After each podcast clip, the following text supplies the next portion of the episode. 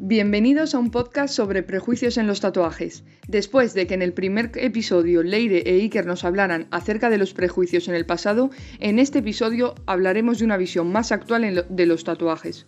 Somos Andrea Pedraja y Jonathan Ramos y en este capítulo contaremos con la presencia de Íñigo Morales, estudiante de cuarto de psicología. Como ya han comentado nuestros compañeros en el capítulo anterior, es sabido que los tatuajes traen consigo ciertos prejuicios desde mucho tiempo atrás.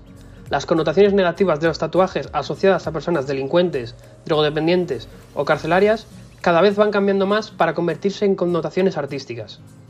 Es verdad que estos prejuicios van desapareciendo paulatinamente, pero según Íñigo Morales, tener tatuajes puede ser un hándicap a la hora de encontrar trabajo.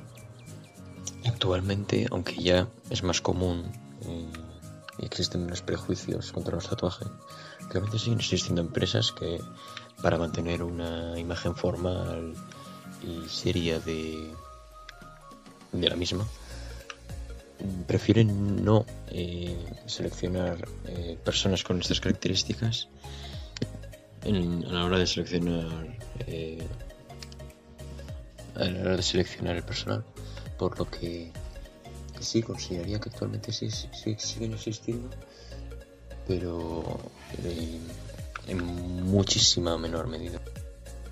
Por desgracia, a día de hoy las personas tatuadas tienen que seguir soportando ciertos prejuicios por parte de la sociedad. Íñigo Morales nos habla un poco más acerca de los prejuicios en la actualidad.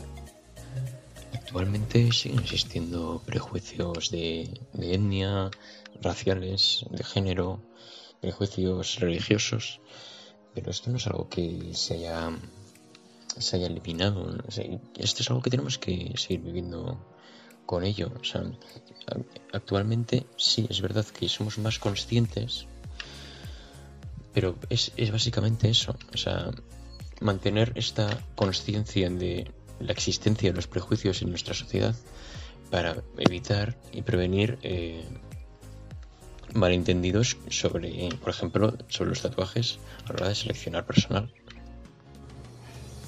Hasta aquí el segundo capítulo sobre los prejuicios acerca de las personas tatuadas. Todos los integrantes de los nuevos tatuados esperamos que con el tiempo estos prejuicios desaparezcan y que la gente pueda disfrutar del arte del tatuaje sin miedo al que dirán.